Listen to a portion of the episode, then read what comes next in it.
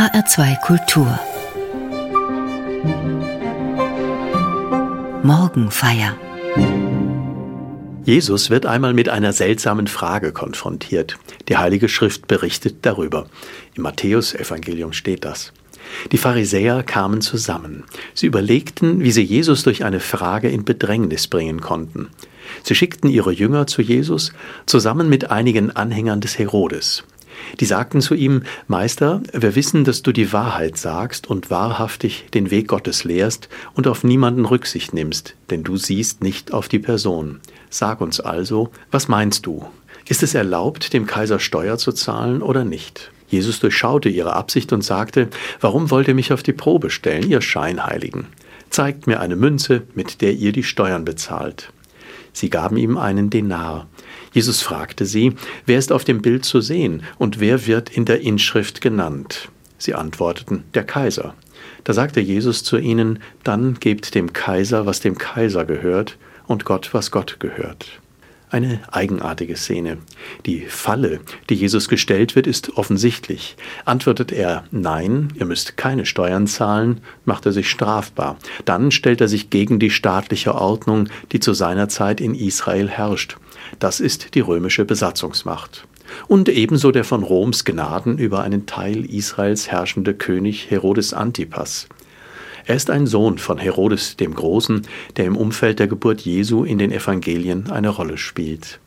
Antwortet Jesus, ja, zahlt Steuern, dann stellt er sich gegen die meisten seiner Landsleute und Glaubensgenossen. Es ist nicht populär, die ungeliebte Staatsmacht, die Besatzer finanziell zu unterstützen.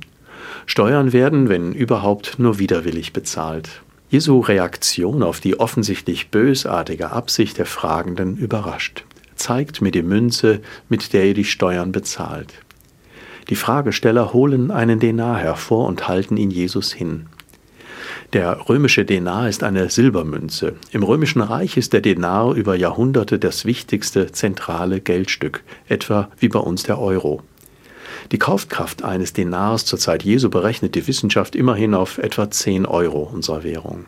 Ein Denar trägt seit der römischen Kaiserzeit auf der einen Seite das Porträt des regierenden Kaisers, auf der Rückseite eine der Propaganda verpflichtete Darstellung zu dessen Ehren. Eine solche Münze also haben die Leute, die Jesus in dieses Dilemma treiben wollen, dabei. Dass die Gegner Jesu ein Zahlungsmittel des römischen Kaisers bei sich tragen, rückt sie in die Nähe Roms. Dass diese Münze nun nicht nur den Namen des Kaisers, sondern auch sein Bild trägt, disqualifiziert sie in den Augen gläubiger Juden endgültig.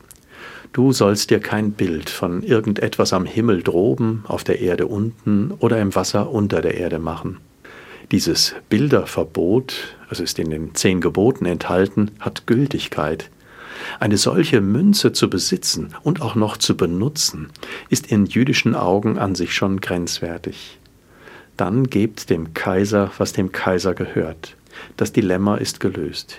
Jesus hat nicht nur sein Gesicht gewahrt, klug und ohne seine Gegner über Gebühr zu verletzen, wendet er die vermeintliche Falle zu einer charmanten und klugen Darlegung, meine ich.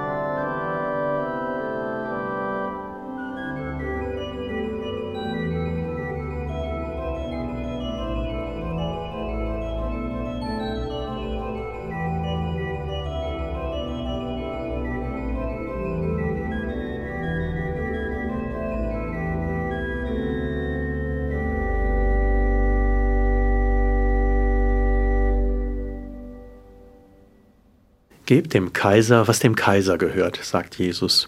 Und dann fügt er seiner Aussage noch einen Satz hinzu, und gebt Gott, was Gott gehört. Kaiser und Gott, Staat und Religion, Politik und Kirche, zwei Welten. Ist das so? Oft stellt sich diese Frage. Im römischen Reich in der Kaiserzeit war der Kaiser stets auch Pontifex Maximus, das heißt, er war als Kaiser zugleich der oberste Priester des ganzen Reiches. Die Verehrung der römischen Götter war religiöse Pflicht aller. Sie war nicht nur ein religiöses, sondern zugleich ein staatliches und ziviles Anliegen. Für Juden wie Christen war deshalb die römische Weltherrschaft schwer vereinbar mit dem Glauben an den einen Gott, der keine anderen Götter neben sich duldet. Die Römer waren dabei erstaunlich tolerant, sie akzeptierten über lange Zeit einen jüdischen Sonderweg. Sie ersparten den Bewohnern der Provinz Judäa und Juden im ganzen Reich religiöse Staatspflichten. Im Gegenzug dafür brachten die jüdischen Priester im Jerusalemer Tempel täglich ein Opfer für den römischen Kaiser dar. Das Wort Jesu beim Blick auf die Steuermünze gehört wohl in diesen Zusammenhang. Jesus zeigt einen neuen Weg auf. Den haben die frühen Christen offenbar für sich gefunden. Der religiöse Mensch beobachtet und respektiert die Ordnungen und Gesetze, die im zivilen und staatlichen Bereich gelten. Sorgfältig aber achtet er darauf, dass der Staat seine Zuständigkeiten dabei nicht überschreitet. So konnte die Kooperation von Christen mit dem römischen Reich über weite Strecken gelingen.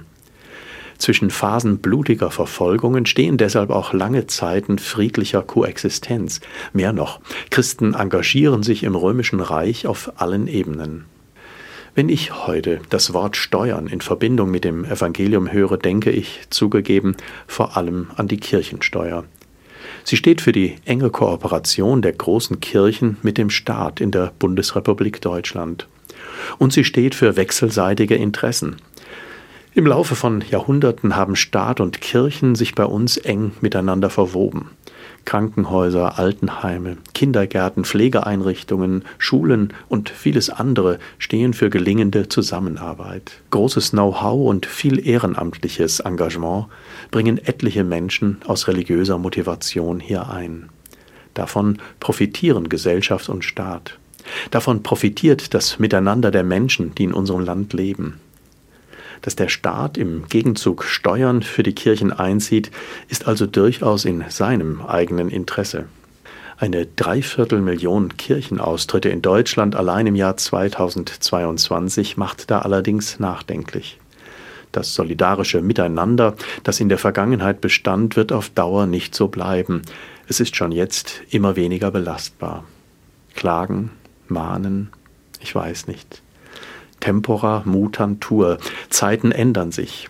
Manche fordern und prophezeien, es ist Zeit für eine strikte Trennung von Staat und Kirche, von Politik und Religion.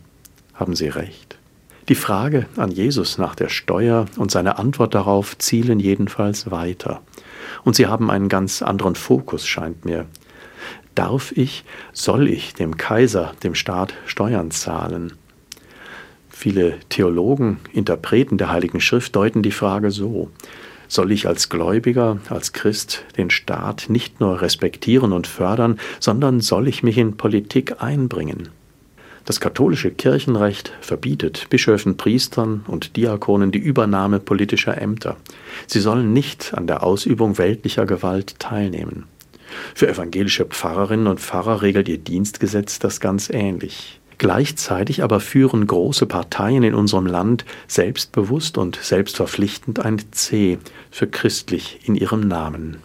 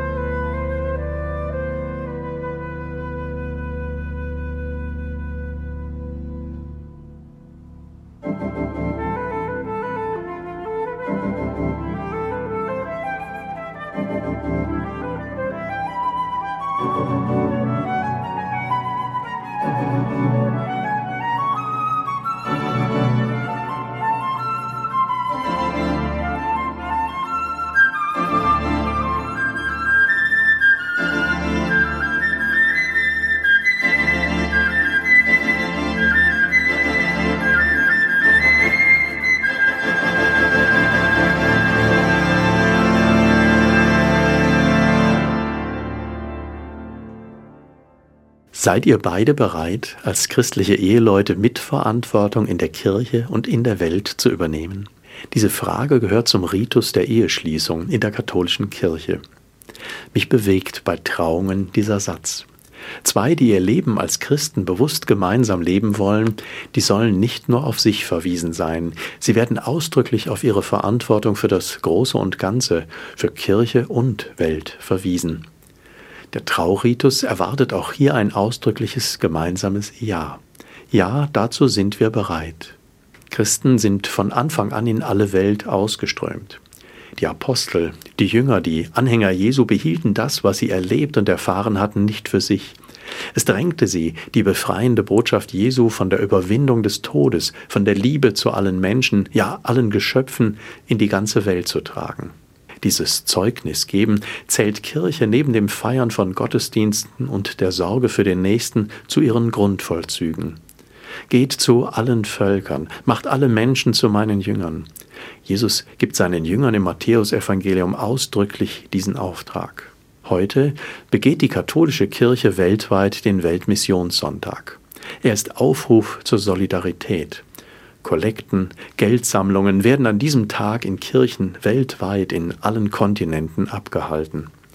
Das gesammelte Geld wird an den ärmsten Kirchenregionen, den 1100 ärmsten Diözesen zugewendet. Damit wird dort Seelsorge und soziales Engagement ermöglicht. Mitte der christlichen Botschaft ist die Liebe, Nächstenliebe, der Einsatz für andere, die Sorge für Menschen am Rande, für Kranke, Alte, Hilfsbedürftige ist und bleibt zentrale Aufgabe und zentrales Anliegen der Anhänger Jesu. Wenn und weil das gilt, werden Christen, auch wenn ihre Zahl bei uns geringer zu werden scheint, sich weiter in karitativen Tätigkeiten einbringen. Sonntag der Weltmission. Das deutsche Hilfswerk Missio, das bei uns den Tag gestaltet, verweist in diesem Jahr besonders auf Christinnen und Christen in Syrien und im Libanon. Missio ruft zur Solidarität mit den letzten noch verbliebenen Christen im Nahen Osten auf. Tatsächlich lässt sich der Exodus der Christen dort nicht übersehen. Schätzungsweise haben in den letzten zwölf Jahren mehr als eine Million Christen Syrien verlassen. Das ist mehr als die Hälfte aller Christen dort. Allein in der Umgebung von Gießen, wo ich wohne, sind in den letzten Jahren zahlreiche Kirchen und Gemeindehäuser orientalischer Christen entstanden, viele syrisch-orthodoxe. Längst haben sie keine Hoffnung mehr auf Rückkehr in ihre einstige Heimat. Eine äthiopisch-orthodoxe Gemeinde gibt es heute in Wiesbaden. Kopten, die uralte Gemeinschaft der ägyptischen Christen, haben allein in Deutschland in den letzten Jahren rund 50 Gemeinden und inzwischen zwei Klöster gegründet. Der Blick auf die Weltkirche am diesjährigen Weltmissionssonntag ist ernüchternd. Das Christentum scheint eher auf dem Rückzug aus der Welt zu sein, als hinauszugehen. Manche gewinnen den Eindruck, die Ära des Christentums neige sich bei uns ihrem Ende zu.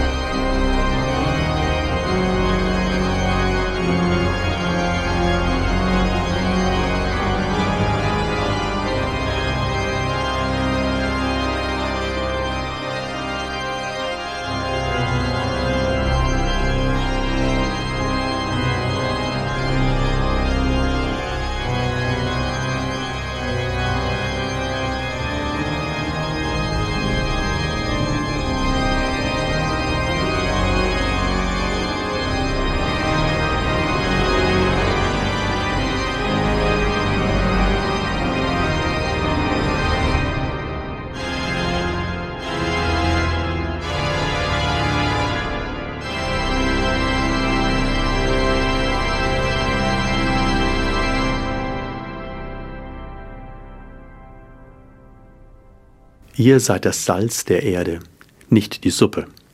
Das Wort vom Salz stammt von Jesus. Er hat es seinen Jüngern gesagt. Der provokante Zusatz von der Suppe stammt von Jonathan Düring. Das ist ein benediktinisch geprägter Theologe mit Realitätsbezug aus vielen Jahren Arbeit mit jungen Menschen in der Seelsorge einer kirchlichen Schule. Salz entfaltet seine Wirkung in kleinen Brisen. Düring ist skeptisch gegenüber Mega-Events. So beeindruckend Weltjugendtage, volle Kirchen, große Zahlen auch sein mögen, für das Wesen des Christentums sind sie nicht entscheidend. Das lernt man bei der Lektüre eines kleinen Büchleins mit diesem Titel, das Döring verfasst hat. Ihr seid das Salz, nicht die Suppe. Im vergangenen Sommer war es. Da steht ein Elfjähriger vor mir. Er möchte getauft werden. Er lebt weit weg von hier mit seinen Eltern. Die haben schon vor langer Zeit die Kirche verlassen. Seine Großeltern aber leben im Nachbarort, und da hat er Kirche kennengelernt und erlebt. Weil er noch nicht zwölf ist, bitte ich die Eltern um Zustimmung, die bekommen wir. Ich bin ein bisschen unsicher. Wie tauft man einen Elfjährigen?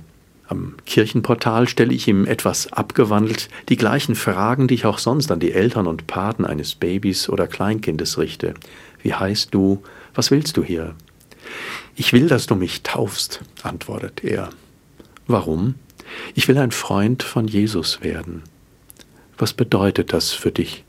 Ich will gut sein zu allen Menschen. So habe ich eine Taufe noch nie erlebt. Bewegt und nachdenklich hat sie mich gemacht. Gefreut habe ich mich auch, klar. Da mögen ja noch so viele aus der Kirche austreten oder den Weg gar nicht zu ihr finden. Wenn aber hin und wieder jemand so kommt, gut sein zu allen Menschen. Besser kann kein Theologe beschreiben, was die Aufgabe eines Christen ist. Das ist Salz der Erde, bin ich überzeugt. Nein, Mission, das ist nicht das Ringen um großen Erfolg, um große Zahlen. Die Botschaft Jesu in die Welt tragen, das heißt, die Welt durchsetzen mit schmackhafter Güte, mit Ideen und Kreativität. Das heißt, miteinander möglich machen, gerecht und friedlich, überall, wo Menschen leben. Sie müssen nicht Christen sein. Das schließt ausdrücklich auch politisches Engagement ein. Die Botschaft Jesu ist zutiefst politisch. Ja, die Christen haben Verantwortung für die Welt. Das hat gar nichts mit ihrer Anzahl oder dem Kirchensteueraufkommen zu tun. Eine beeindruckende Vision der künftigen Kirche schildert der tschechische Priester und Soziologe Tomáš Halik. Er ist überzeugt, das Christentum ist nicht am Ende. Ein Mittagstief lähmt es. Danach, bald aber, kann es die Kraft finden, der gesamten Menschheit universale Geschwisterlichkeit zu schenken. Endlich. Aufgabe der Christen ist es, künftig die menschliche Gesellschaft zu prägen, Weggemeinschaft mit den Menschen zu pflegen. Ist es erlaubt, dem Kaiser Steuern zu zahlen? Wir dürfen nicht nur im Staat mitwirken. Der Weltmissionssonntag fordert uns ausdrücklich dazu auf. Ihr seid das Licht der Welt, das Salz der Erde. So viele Ideen gibt es, wie Christen aus ihrer Verantwortung gegenüber Gott die Welt gestalten. Was das alles sein kann? In einem Schulprojekt kamen ein paar Ideen zusammen, viele aus dem Umweltbereich. Mehrgenerationenhäuser, Carsharing, verantwortliche Mobilität, umweltgerechtes Leben, Reduzierung von Flächenversiegelung, Einsatz erneuerbarer Energien.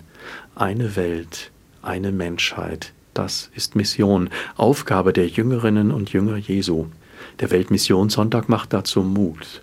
Denker wie Thomas Schalik und Jonathan Düring liefern Visionen. Ich kann helfen, sie zu verwirklichen und zu ergänzen. Salz sein, da wo ich bin und lebe. Es ist Zeit, den Mittagsschlaf zu beenden. Es soll sich hier ein Kloster gründen, es soll wachsen und gedeihen. Den Namen dieses Flusses tragen, Kloster zu Fulda, wollen wir es weihen. Ein Haus für Gottes Erde aus festem Glauben hergestellt. Eine Kammer für das Salz der Erde, eine Fackel für das Licht der Welt. Wir sind das Salz der Erde, das Licht der Welt.